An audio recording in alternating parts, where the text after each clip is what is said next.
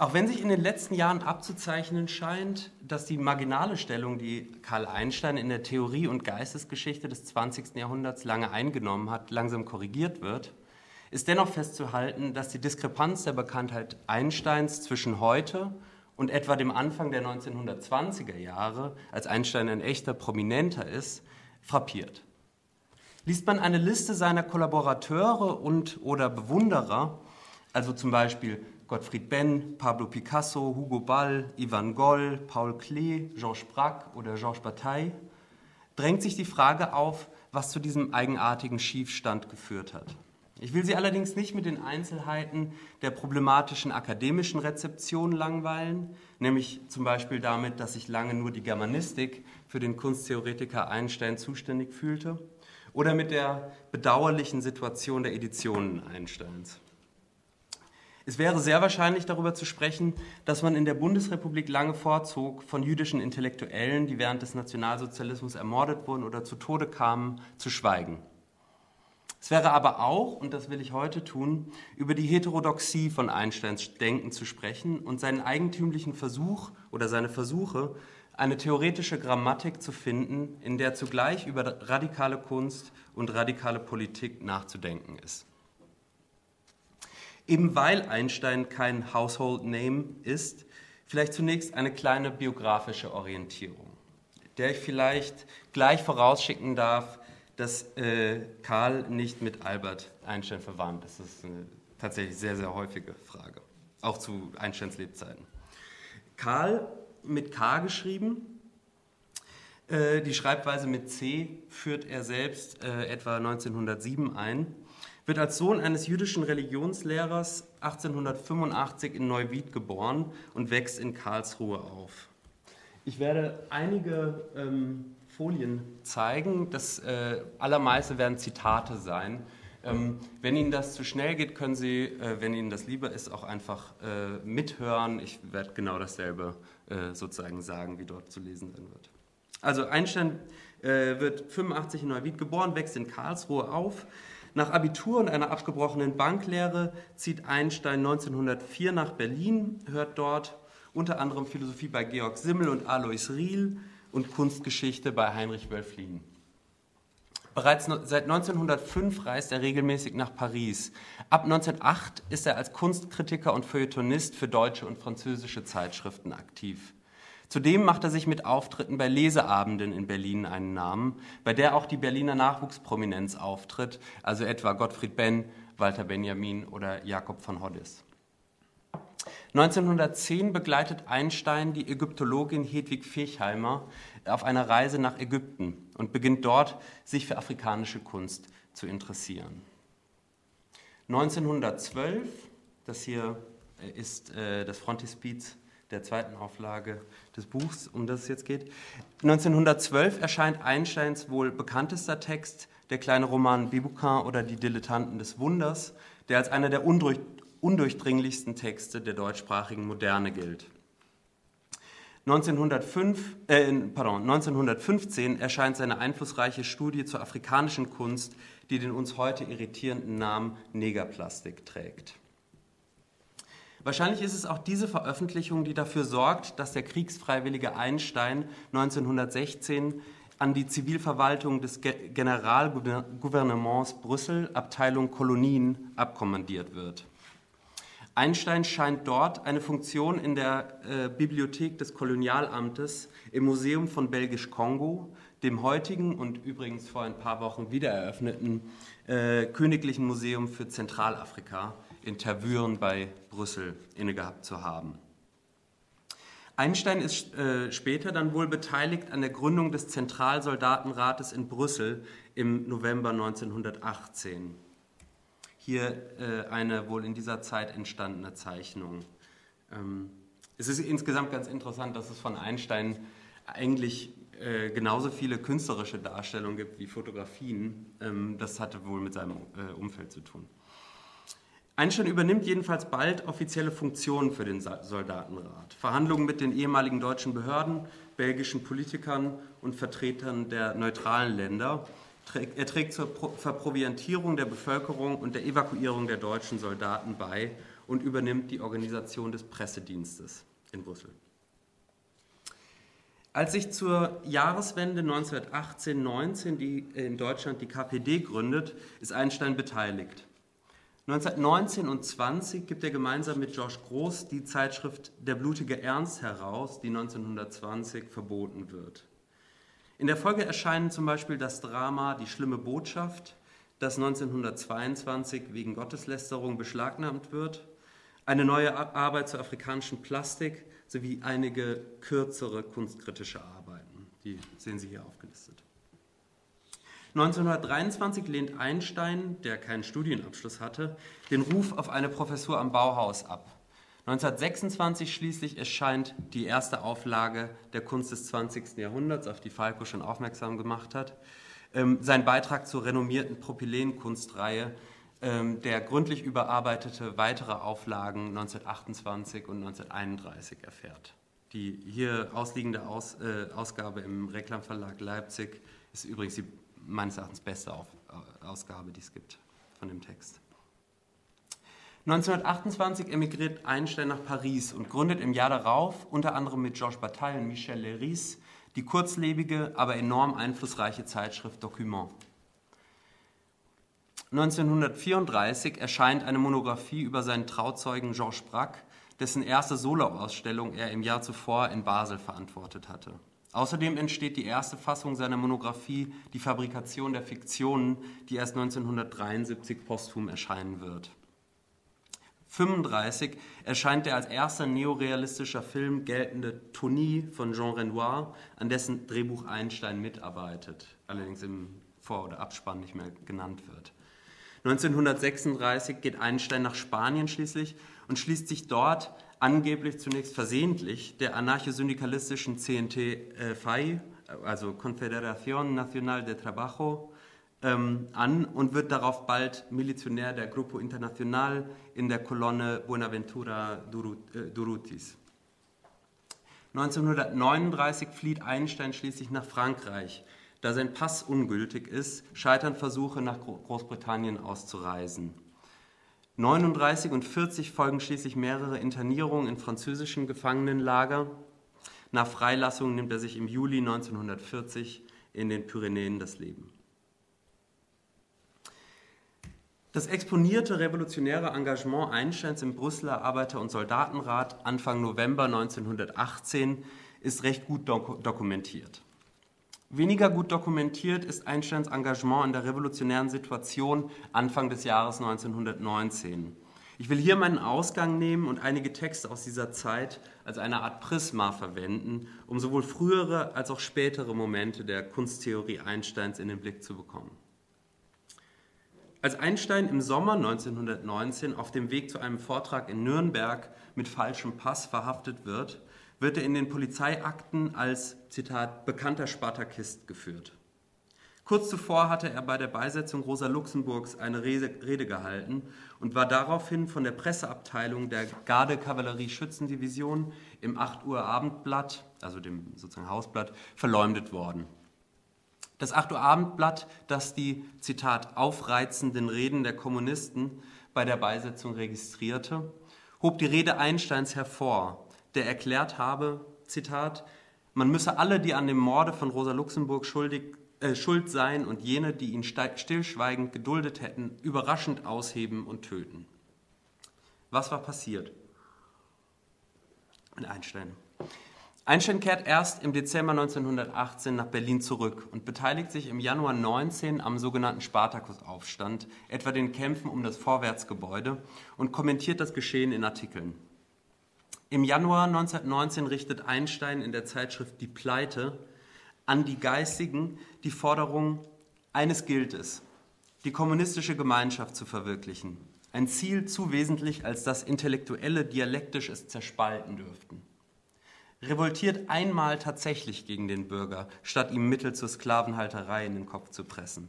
Holt nach, was der Proletarier getan. Die Massen weisen das Ziel ungehemmt von der Tradition und den Assoziationen der Geschichte. Wenige Tage nachdem am 21. Februar in München der Ministerpräsident Kurt Eisner ermordet wird, redet Reichsministerpräsident Scheidemann in Berlin Klartext.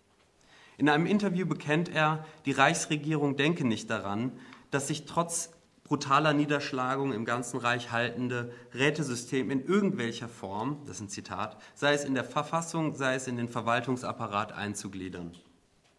Doch so heterogen die Bestrebungen sind, denen das Rätesystem als Klammer dient, so unmissverständlich und brutal ist die Reaktion der Regierung Scheidemann mit dem wiederernannten Oberbefehlshaber Noske, als die Vollversammlung der Arbeiterräte am 3. März 1919 den Generalstreik beschließt und bis zu einer Million Menschen in Berlin die Arbeit niederlegen.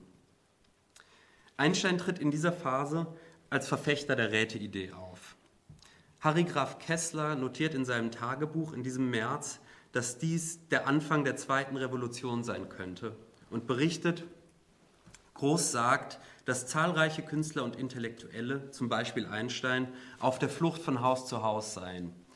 Die Regierung habe vor, rücksichtslos die Kommunisten ihrer geistigen Führer zu berauben. Einstein veröffentlicht in der Rätezeitung vom 23. April 1919 einen Artikel mit dem Titel Dr. Breitscheid und das Rätesystem, in dem er sich gegen den Sozialdemokraten und zwischen November 18 und Januar 19 preußischen Innenminister Rudolf Breitscheid wendet. Breitscheid hatte in einem Leitartikel in seiner Zeitschrift Der Sozialist erklärt, der zweite Rätekongress Anfang April habe, Zitat, einen gewaltigen Fortschritt gebracht und er sehe nun ein, dass die Verwirklichung des Rätegedankens politisch geboten sei. Er habe einige Schwierigkeiten gehabt, die, Zitat, neuen Gedankengänge in sich aufzunehmen hänge aber mittlerweile nicht mehr der Vorstellung an, den Sozialismus mit Hilfe des, Stimmzettel, des Stimmzettels durchzusetzen, sondern sei davon überzeugt, dass eine sozialistische Regierung einzusetzen sei, die alle Feinde der Revolution auszuschließen habe. Schließlich habe Marx selbst die Diktatur des Proletariats als Übergangsform bestätigt. Einstein entgegnet in seinem Artikel, er sei beim Rätekongress selbstverständlich entschieden für diese Grundforderungen der Revolution, nämlich die Diktatur des Proletariats, und ihre sofortige Verwirklichung eingetreten, während Breitscheid beides mit durch nichts motiviertem Spott abgewehrt habe. An diesem Abend wussten sie anscheinend noch nicht, dass die Diktatur des Proletariats schon im alten Marx zu finden ist, schreibt Einstein. Die, Zitat, Bekenntnisse ihres schönen Innenlebens, gemeint ist äh, Breitscheid und seine anfänglichen Schwierigkeiten mit dem Rätegedanken, ließen ihn gänzlich gleichgültig, erklärt Einstein. Er erkennt vielmehr in äh, Breitscheids Sinneswandel ein opportunistisches Taktieren, das jedoch weiterhin von grundsätzlichem Unverständnis geprägt sei. Einstein weist Breitscheid deshalb auf das zentrale Prinzip des Rätesystems hin, das, Zitat, die veraltete Führung, äh, die, pardon, die veraltete Figur des Führers gänzlich ausschaltet und die Vertretung der arbeitenden Massen aus dem Arbeitsprozess, das ist aus den Betrieben heraus bilde. Der Parteiführer gehöre, gehöre noch zum Parlamentarismus und sei daher, so Einstein, für uns erledigt. Wenige Wochen später, im Mai 1919, hält Einstein in der Berliner Philharmonie einen Vortrag mit dem Titel Die politische Verantwortung der Intellektuellen. Der Vortrag selbst ist nicht überliefert, dafür die Berichterstattung darüber in der Rätezeitung. Hier heißt es, etwas längeres Zitat, durch viele geschickte Formulierungen lockte Herr Einstein häufigen Beifall aus seiner Zuhörerschaft hervor. Er entwarf ein in sehr zahlreichen Einzelheiten zutreffendes Bild des heutigen Intellektuellen, der, statt sich dem kämpfenden Proletariat dienend zur Verfügung zu stellen, sich während des Krieges und bis auf den heutigen Tag als ein geschmeidiger Handlanger des Kapitals und der Regierung erwiesen habe. Wir Kommunisten, so sagt Herr Einstein, würden gern mit den Intellektuellen arbeiten, aber sie machen es uns sehr schwer. Während wir die Arbeiter gebrauchen, weil sie unmittelbar und daher schöpferisch sind, ist der Intellektuelle mit Wissenschaft und Geschichte belastet, unfähig, aus sich selbst heraus Dasein zu erleben und an ein Erlebnis zu glauben. Erst wenn die Intellektuellen uns ihre politische Garantie des Wagnisses geben, können wir mit ihnen arbeiten. Zum Schluss seiner Ausführung, äh, Ausführung fordert Herr Einstein die Diktatur des schöpferischen Geistes. Was könnte mit diesem schöpferischen Geist gemeint sein? Es ist ein Zusammenhang, den Einstein ausführlich an der Frage der Historizität von Kunst ausführt. Doch dafür muss ich ein bisschen ausholen. Bereits 1910 spricht Einstein von, Zitat, Kunst, welche die Realität ausschaltet und deren Kraft und deren Wahrheit in dem kompositionellen Zusammenhang und der Bildkraft wohnen. Und weiter, es ist notwendig, das Gedankenwerk einer einheitlichen Historie zu zerstören. Jede Zeit schafft sich ihre Geschichte durch die ihr gemäße Auswahl. Denn, so Einstein in einem früheren Nachlassfragment zum Neoimpressionismus, jede Kunst wie jede Philosophie erzeugt Gedanke respektive technisches Werk aus der Empirie. Es ist also als historisches Gesetz aufzustellen, dass man unterscheidet zwischen Zeiten, die den Geist in sich ausbilden, Hegel nach Kant, oder die Neues, das ist, ihre geistigen Dispositionen projizieren in einem Objekt, das anscheinend außer ihnen liegt und proportional zur Unfertigkeit des Gedankens außerhalb ihrer selbst liegt. Bedingungen für die Gegenwart, die Gegenstand, die Gegenstand von Einsteins gegen den resignierten Historismus der älteren gerichteten Geschichtsauffassung ist, ist die Kategorie des Neuen, die in eben jenem Maß der Realisierung bedarf, wie sie sich selbst noch fair bzw. entäußert erscheint und noch unmarkiert ist. Ausgangspunkt dieses Prozesses sind die geistigen Dispositionen der Zeit. Dies bedarf der Erläuterung. Einstein der seit dem Wintersemester 1904-5 an der Friedrich-Wilhelms-Universität in Berlin immatrikuliert war, hatte dort wenigstens im darauffolgenden Wintersemester Georg Simmels Vorlesungen über Ethik und Prinzipien der philosophischen Weltanschauung gehört. Und obwohl Einstein, ähnlich wie Georg Lukács, später kaum eine Gelegenheit auslässt, über Simmel zu spotten, findet er in Simmels historischem Denken ein wichtiges Instrument. Simmel zufolge haben die Zurichtungen des modernen Lebens eine Kultur hervorgebracht, deren Signatur die Übermacht dessen ist, was er mit einem Wort Hegels den objektiven Geist nennt. Während der Begriff bei Hegel die geistige Welt bezeichnet, in der der subjektive Geist, genauer der Wille objektiv, sich selbst zum Gegenstand wird, also alle Institutionen gesellschaftlichen Lebens als Resultat des subjektiven freien Willens gefasst sind, wird der Begriff für Simmel als Gesamtheit der, Zitat, Gesellschaft des geschichtlich Ererbten, der äußerlichen Kultur und Technik des Lebens virulent.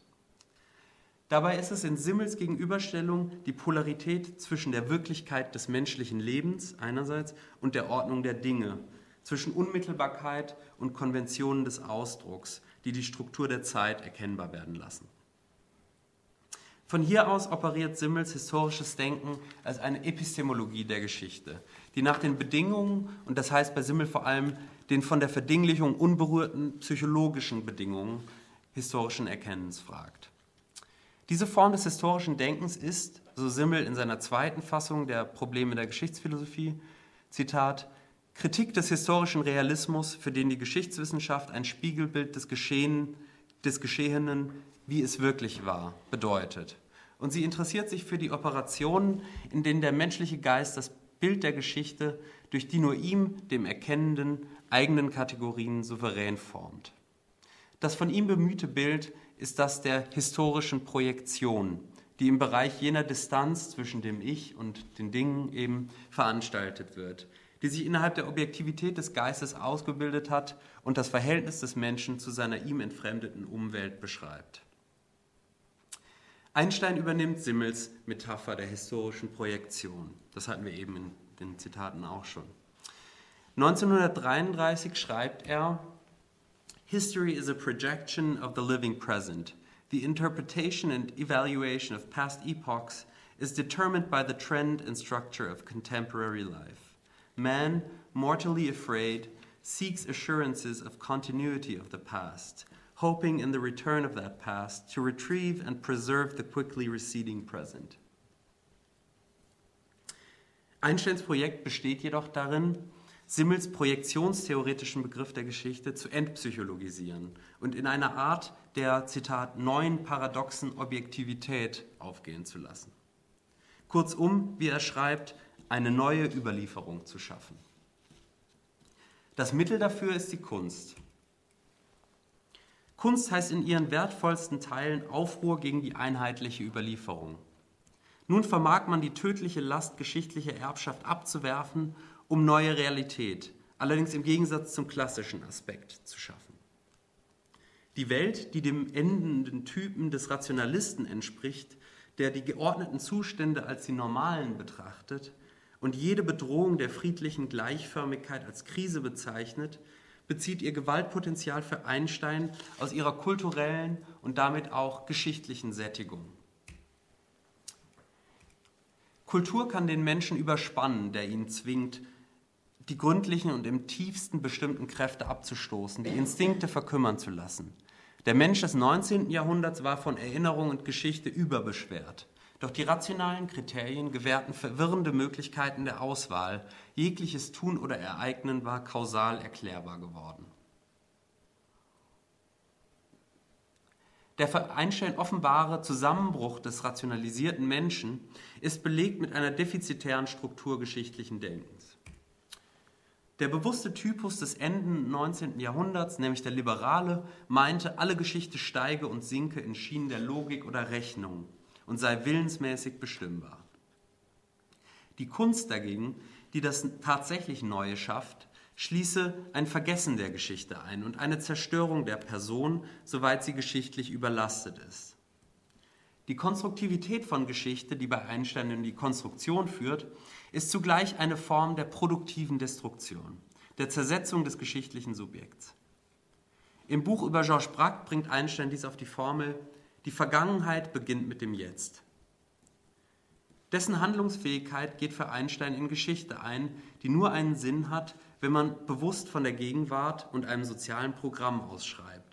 Nur so gelangt man zu einem einigermaßen lebendig nützlichen Standpunkt. Alle Geschichte aber ist tot, schreibt er. Die Schaffung eines künstlerischen Programms, das des tatsächlich Neuen fähig ist, ist also als Bruch mit der Geschichte und als Freilegung seiner gegensätzlichen Stellung zum Vergangenen gefasst.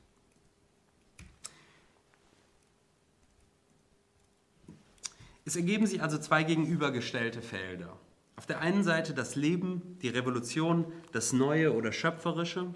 Wir erinnern uns an Einsteins Forderung eines Diktats des schöpferischen Geistes.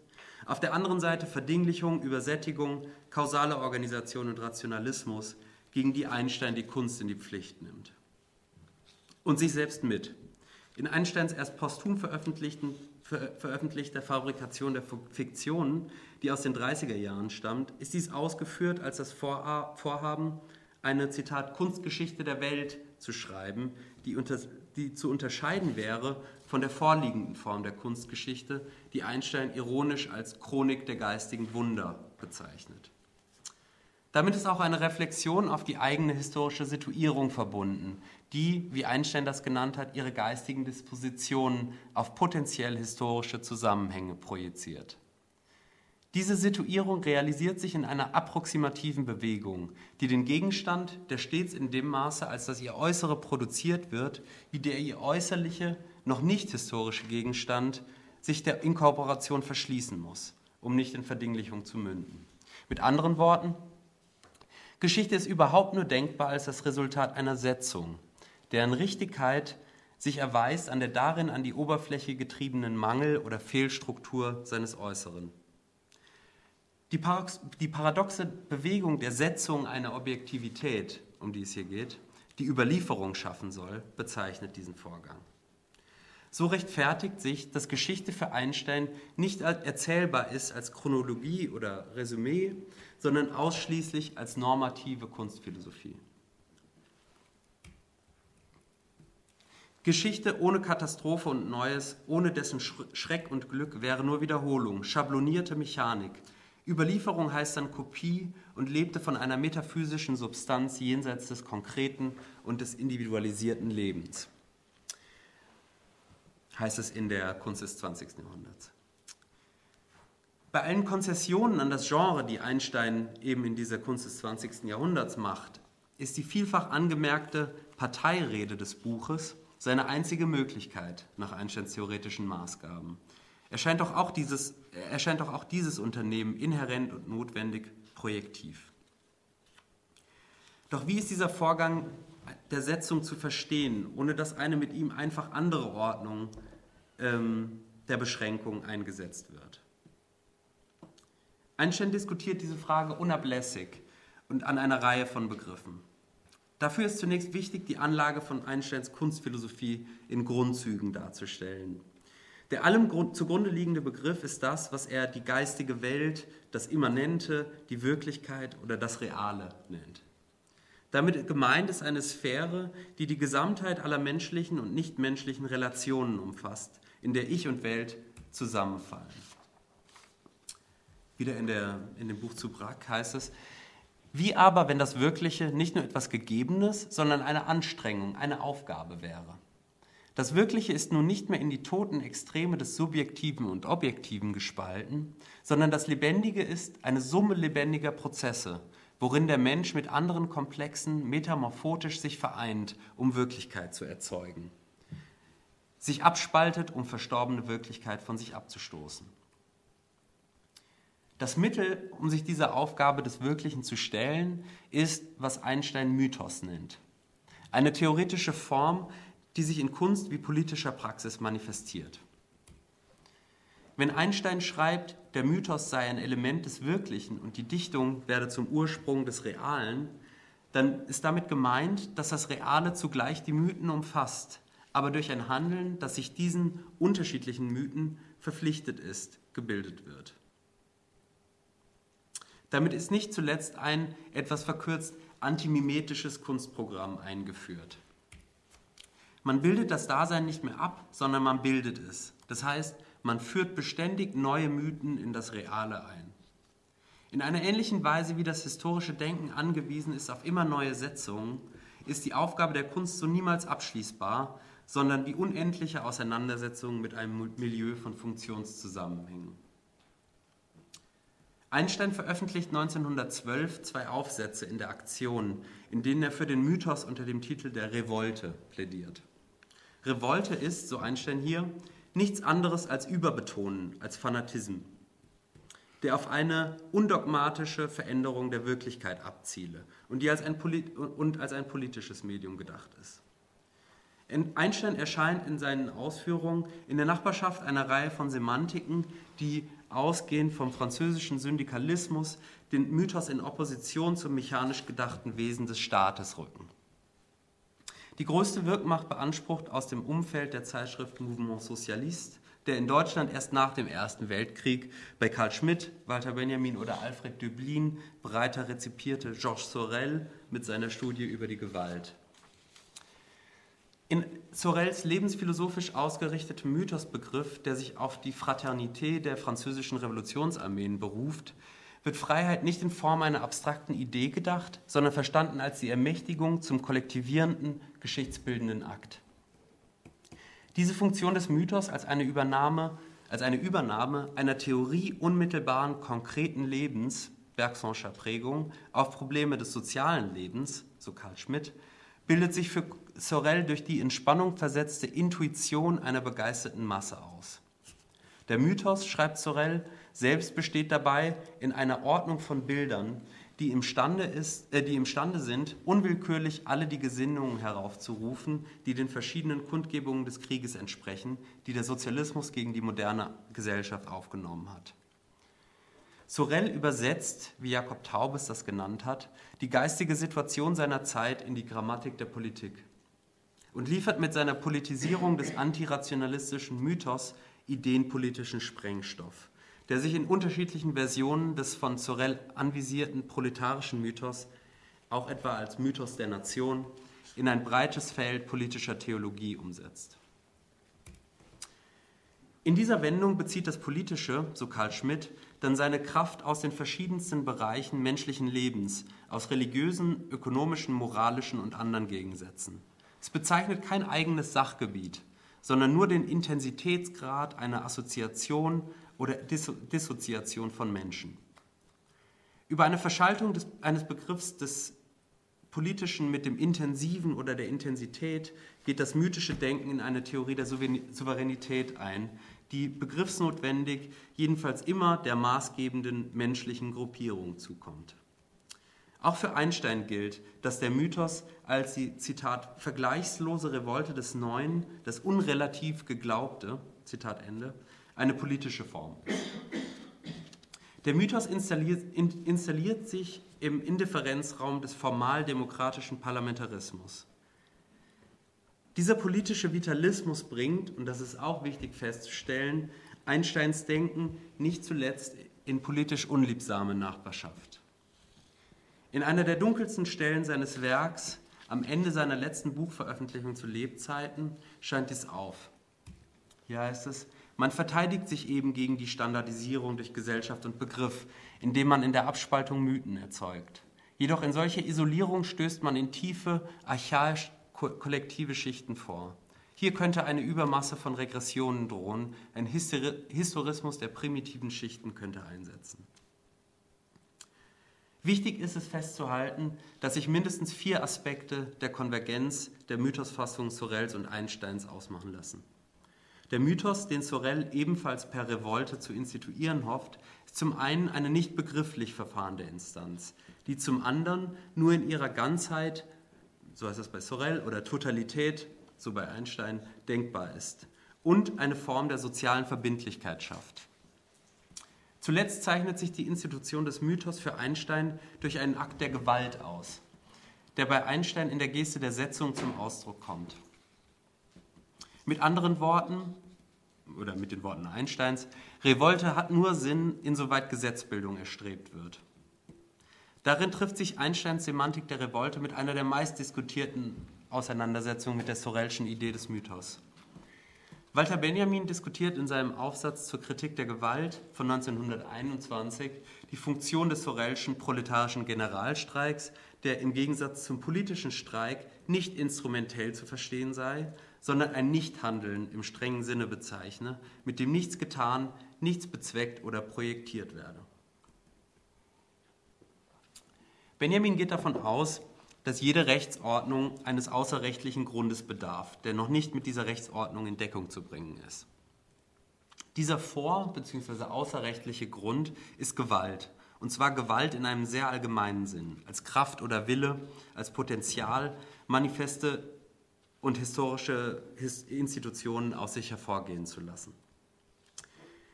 Dieser dynamisch verfassten Gewalt stellt Benjamin eine bereits geronnene, mythische Gewalt gegenüber, die an dem Punkt problematisch wird, an dem sie, Zitat, im tiefsten mit aller Rechtsgewalt identisch zur, Zitat, Blutgewalt über das bloße Leben um ihrer selbst willen wird. Indem sie sich im Prozess ihrer Einsetzung nicht selbst aufhebt, sondern als strukturelle Gewalt eingeht in einen institutionellen Rahmen der Macht.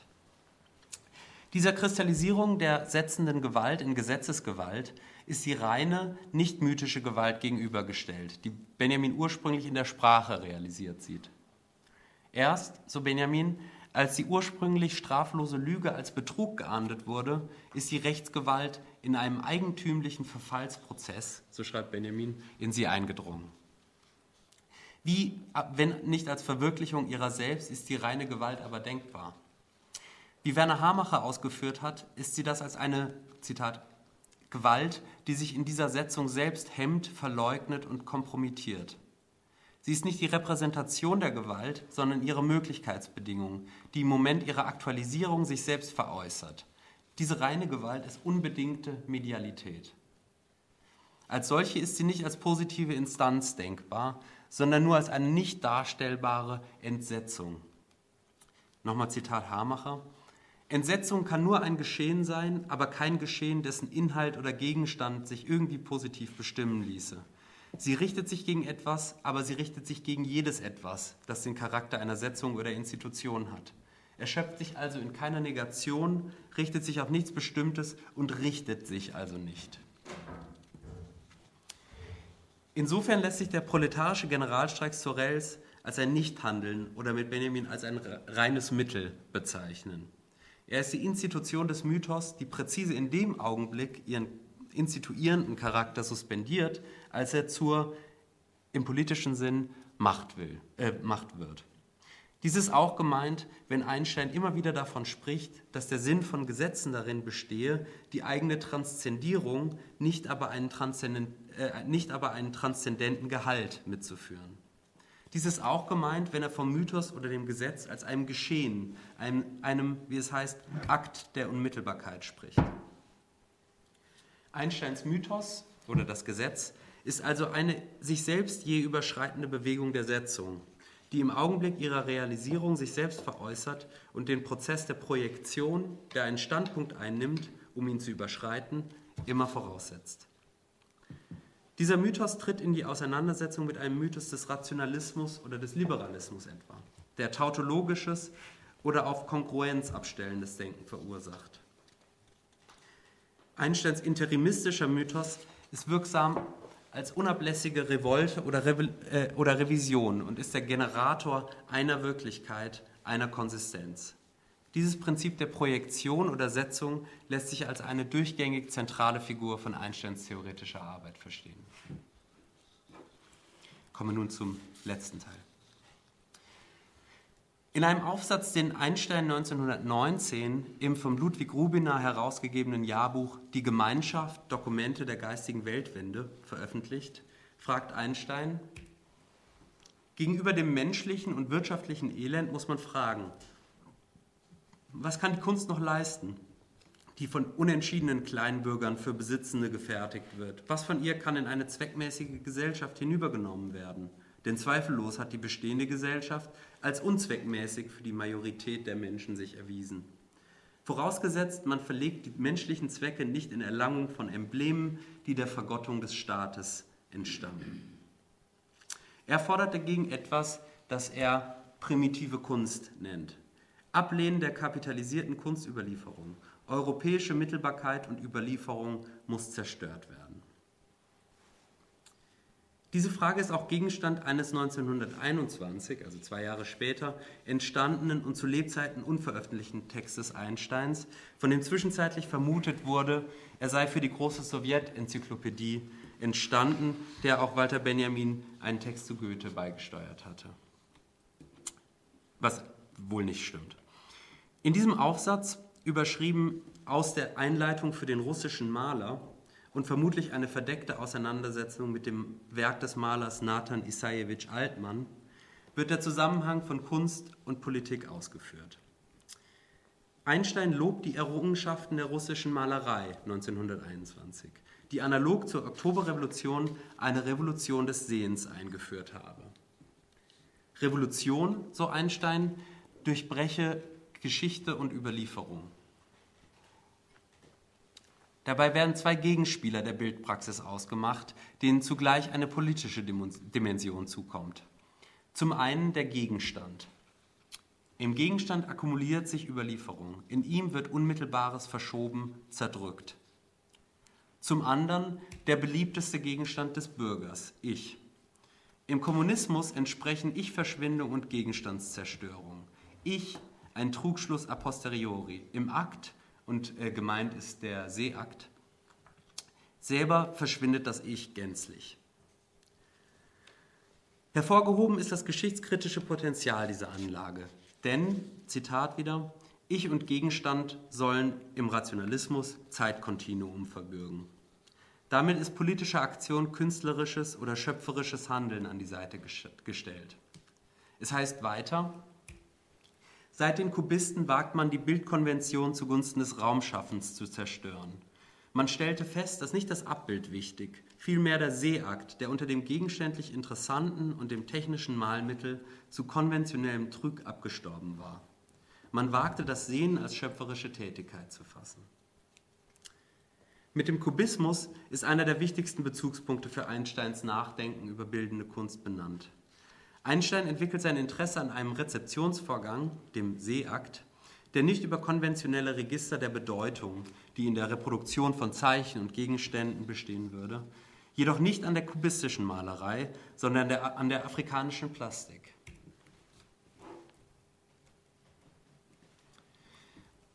Die von Einstein der afrikanischen äh, Plastik attestierte Eigenschaften, den, äh, Eigenschaft, den sogenannten kubischen Raum der Anschauung zugänglich zu machen, ist keine stilistische Eigenheit der afrikanischen Bildhauerei oder des afrikanischen Kunsthandwerks, sondern eine Eigenschaft, die sich in den verschiedensten historischen Kontexten realisiert hat und deren Heranziehung von der mythischen Dimension der Gegenwart bestimmt ist. Einsteins Negerplastik ist, so könnte man festhalten, dann genauso ein Buch über afrikanische Plastik wie über kubistische Malerei. Entscheidend ist für Einsteins Bestimmung nicht eine angenommene Wesenheit der afrikanischen Kunst oder gar etwas wie eine eigentlichere oder authentische Kultur, die sich in ihr ausdrücken würde, sondern ihre Eignung, an ihr eine Theorie der Kunst komplementär zur Forderung einer Erziehung zu einem neuen Wahrnehmungsbewusstsein zu formulieren.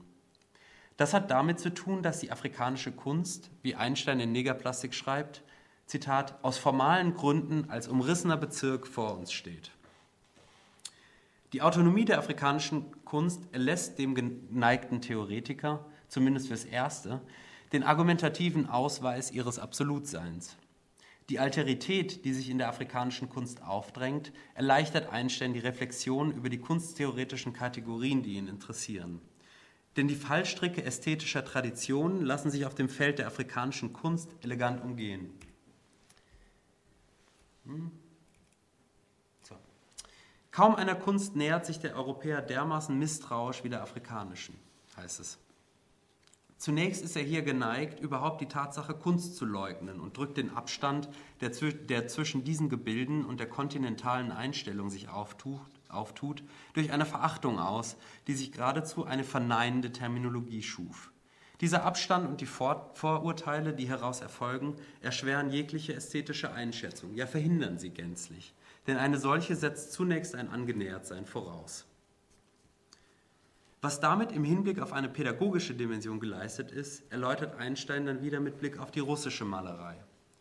In dem eben schon besprochenen Text von 1921 schreibt er, dies intuitiv dargestellte Absolute beansprucht nicht die Stellung eines Gesetzes, sondern erweist offen, wie willkürlich gerade das anscheinend Gesetzmäßige ist. So wird dem Bürger die Rückkehr in die gesetzmäßig beruhigte Welt fast unmöglich gemacht, da er in eine diktatorisch sich behauptende Funktion gebannt wird, die gleichzeitig kaum behauptet, irgendetwas mehr zu sein als konkretes Erlebnis.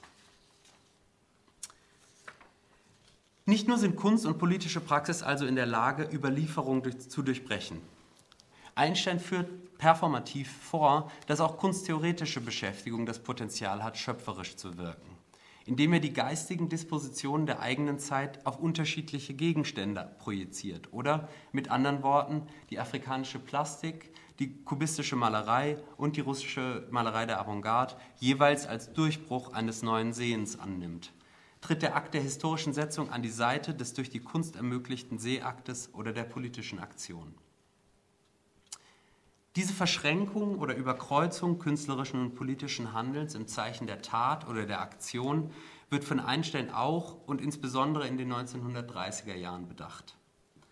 In der Fabrikation der Fiktion schreibt er, es sei die Leistung Lenins gewesen, dem Marxismus als Zitat Mittel zur Tat und nicht als Theorie zu begreifen. Er arbeitete, so Einstein weiter, die kommunistische Formel so zwingend und eindeutig heraus, dass man bei gebotener Gelegenheit unvermittelt zur Aktion übergehen konnte. Einsteins Darstellung übersieht freilich völlig, dass Lenin nicht nur jahrelang die kommunistische Formel zwingend und eindeutig herausgearbeitet hat, sondern auch den Aufbau der kommunistischen Partei vorangetrieben hat, die jedenfalls für Lenin ganz entscheidend zwischen Formel und Aktion vermittelt. Einsteins anfänglich zitierte Invektive gegen Breitscheid, in der er bekannt hatte, Parteien und Parteienführer seien erledigt, markiert dieses Problem. 1936 schließt sich Einstein der Grupo Internacional innerhalb der Colonne Durruti im Spanischen Bürgerkrieg an. Deren Gründung wird von einem Zeitgenossen später folgendermaßen beschrieben. Es dauerte nicht lang und Durruti begriff, dass das Zentralkomitee ein Verwaltungsorgan war. Es wurde dort diskutiert, verhandelt, abgestimmt, es gab Akten, bürokratische Arbeit.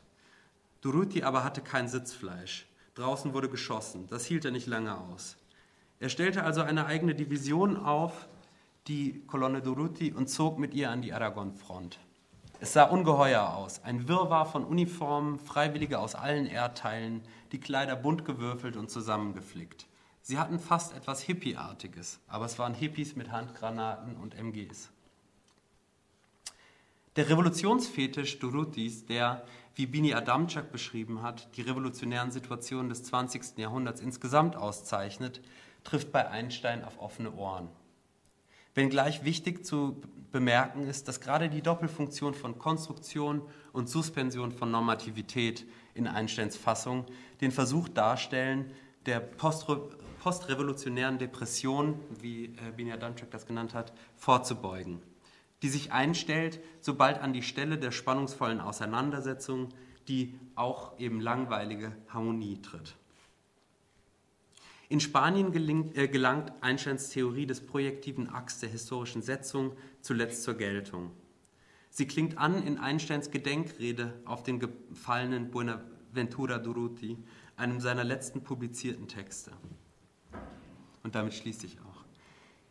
In diesem Text erklärt Einstein, Durruti habe das vorgeschichtliche Wort Ich aus der Grammatik verbannt. In der Kolonne Durruti kennt man nur die kollektive Syntax. Die Kameraden werden die Literaten lehr lehren, die Grammatik im kollektiven Sinn zu erneuern. Vielen Dank für Ihre Aufmerksamkeit.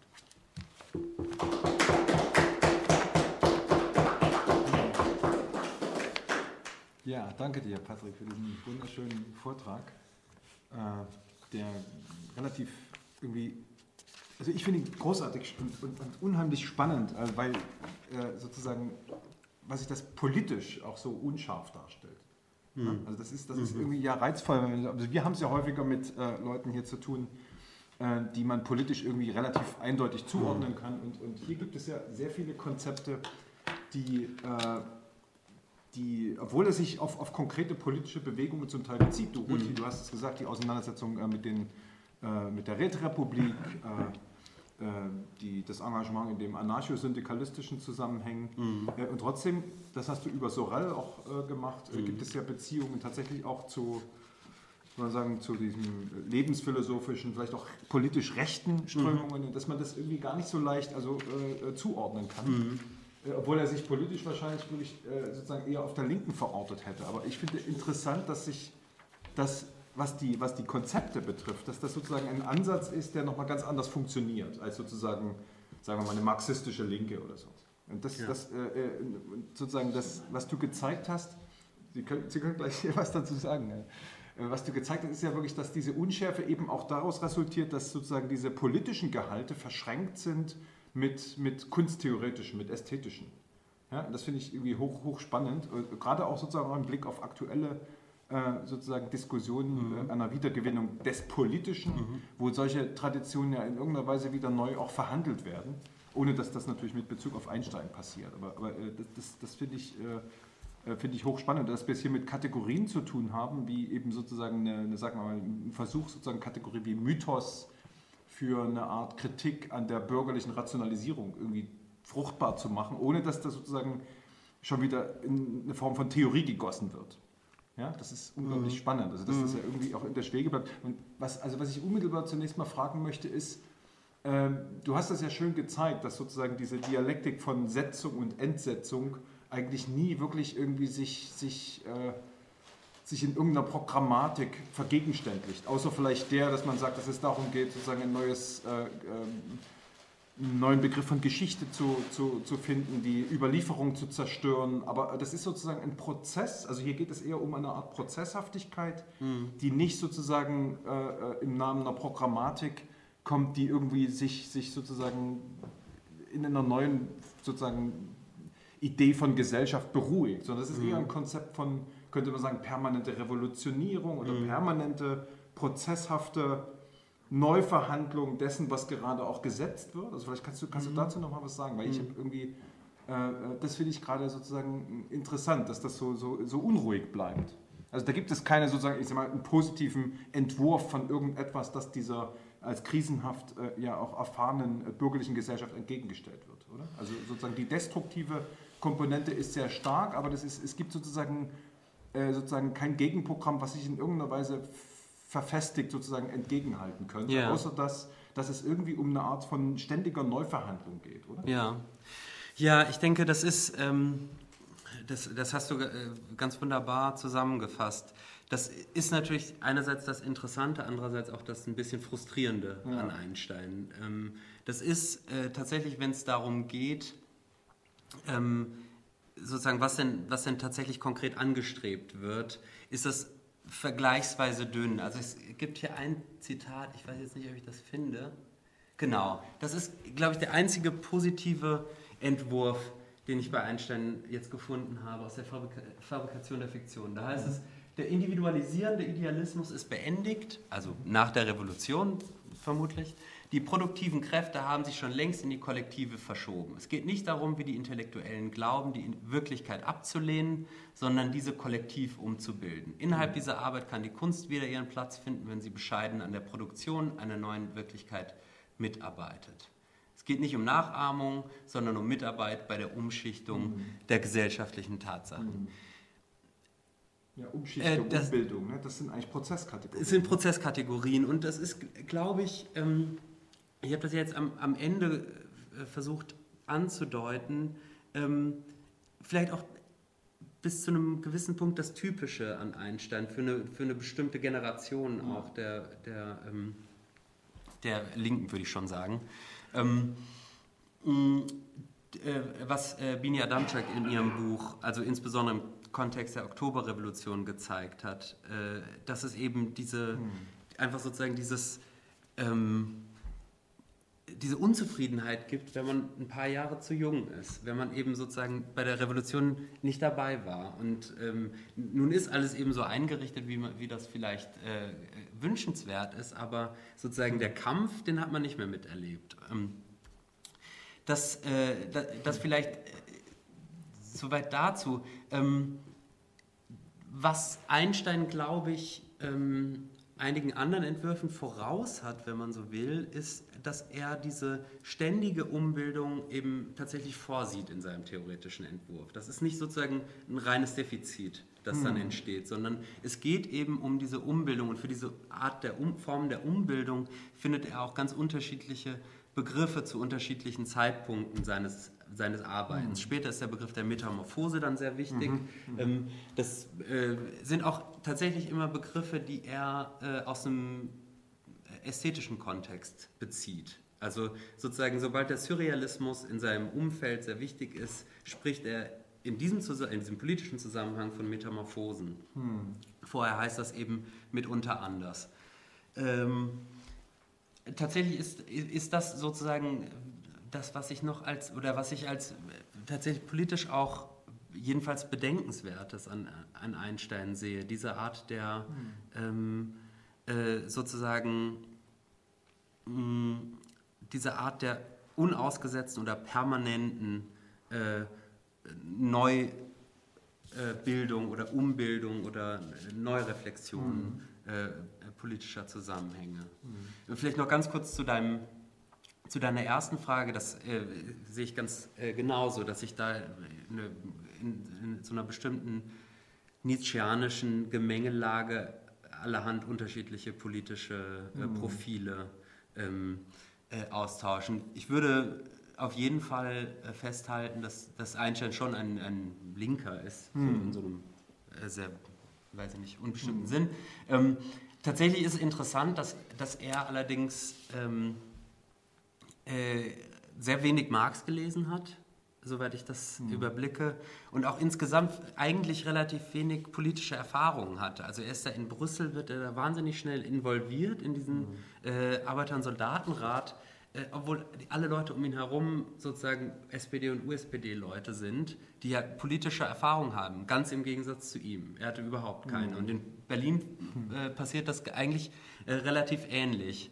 Ähm, in Spanien ist es dann auch so. Also da äh, kommt dann 37 äh, tatsächlich das Problem auf, dass er, äh, das ist aus einem Brief, äh, den ich auch eigentlich noch zitieren wollte, ähm, von, von, Horst, äh, von pardon, Helmut Rüdiger, äh, der schreibt, ja, auch auf konkrete Nachfrage habe Einstein bewiesen, Zitat, dass, dass er von den Fragen der Arbeiterbewegung wenig weiß und die gewerkschaftlichen Bemühungen der Bewegung gar nicht kennt und nicht versteht. Hm. Ähm, das ist sozusagen eigentlich ein, ähm, mh, auf jeden Fall eine andere Art von politischer Aktion hm. oder politischem Aktivismus hm. als ein solcher, der oder die eben hm. äh, stärker oder besser geschult wäre. Hm. Wenn er hat sich ja 40 das Leben genommen, fast ja. zur selben Zeit wie Benjamin ja. übrigens. Ne? Äh, und reagiert er auf die, sagen wir mal, faschistische Instrumentalisierung dieser Kategorien? Also weil das ist erst auf der Flucht, 40 nicht. Das ist natürlich, von, weil er weiß, dass, die, dass er, wenn die Franco-Truppen ihn erwischen, das ist schon klar, ist schon klar. Nee, nee, aber.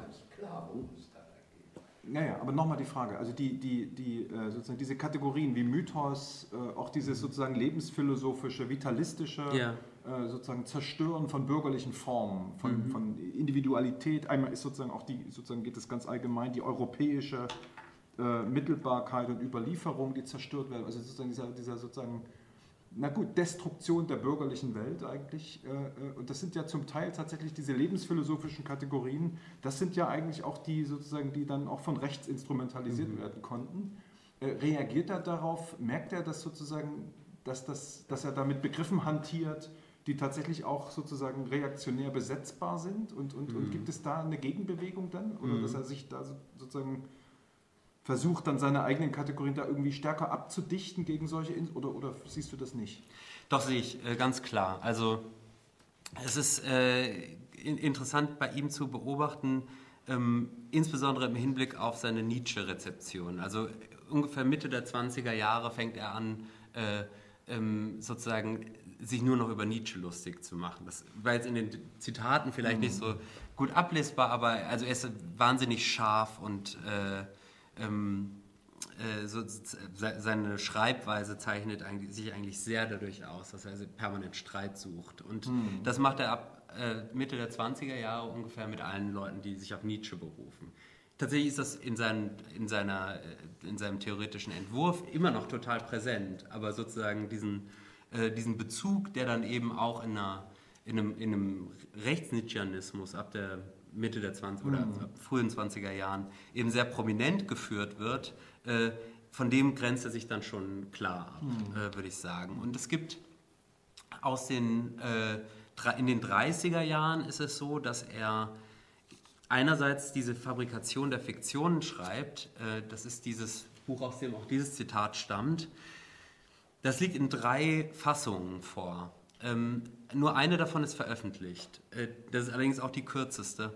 Und diese Fabrikation der Fiktionen kann man sagen, das ist im Grunde eine Abrechnung mit äh, dem, was man so ästhetische Moderne nennen könnte. Also ich glaube, dass der Bruch zu seinem vorherigen Werk nicht so ähm, total unvermittelbar ist, aber ähm, also jedenfalls was ähm, sozusagen künstlerische oder kunsttheoretische Auseinandersetzungen betrifft, lässt er da überhaupt kein gutes Haar mhm. dran. Und das betrifft auch diese lebensphilosophische mhm. Schiene, die ja schon durchaus wichtig für ihn war. Äh, und zuletzt arbeitete er in den 30er Jahren auch noch an einer Fortsetzung von seinem Bebukin-Roman äh, Beb 2. Da arbeitete er im, eigentlich seit den frühen 20er Jahren dran. Und dieser Roman arbeitet, der ist sehr, sehr komplex organisiert, ist nicht fertiggestellt, nicht veröffentlicht, ähm, dieser, diese Materialien arbeiten sehr komplex mit autobiografischem Material und er reflektiert äh, darin unter anderem die äh, sozusagen Situationen und Erlebnisse 1819, aber dann auch in, äh, in, in, Spanien und so weiter. Und da äh, klingt dann auch an, ähm, dass, mh, dass er sozusagen äh, oder dass er zumindest wahrnimmt, dass bestimmte Kategorien äh, sich von anderer Seite ähm, angeeignet mhm. worden sind. Seine Reaktion darauf ist allerdings zu sagen, dann mache ich keine Philosophie mehr. Mhm. Äh, wenn das passieren kann, ähm, dann schreibe ich, dann schreibe ich einfach gar nichts mehr.